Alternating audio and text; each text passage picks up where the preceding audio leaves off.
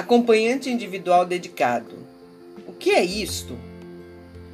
Além dos termos tratar e cuidar, que se referem mais especificamente à área de saúde, temos o termo acompanhar, que o Aurélio define, entre outras, das seguintes formas: seguir, estar associado a e junto a, observar a marcha, a evolução de, participar dos nossos sentimentos, entender, aliar, unir, juntar-se, associar-se.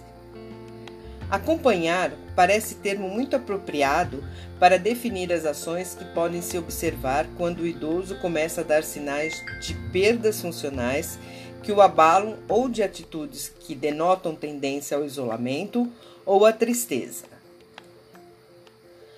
situações nas quais já se vislumbra horizonte de fragilidade de corpo e alma.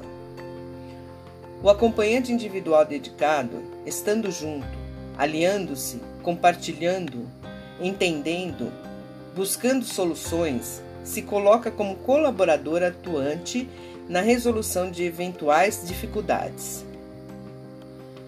Ou simplesmente tendo o olhar muito cuidadoso e atento e com disposição para intervir quando necessário.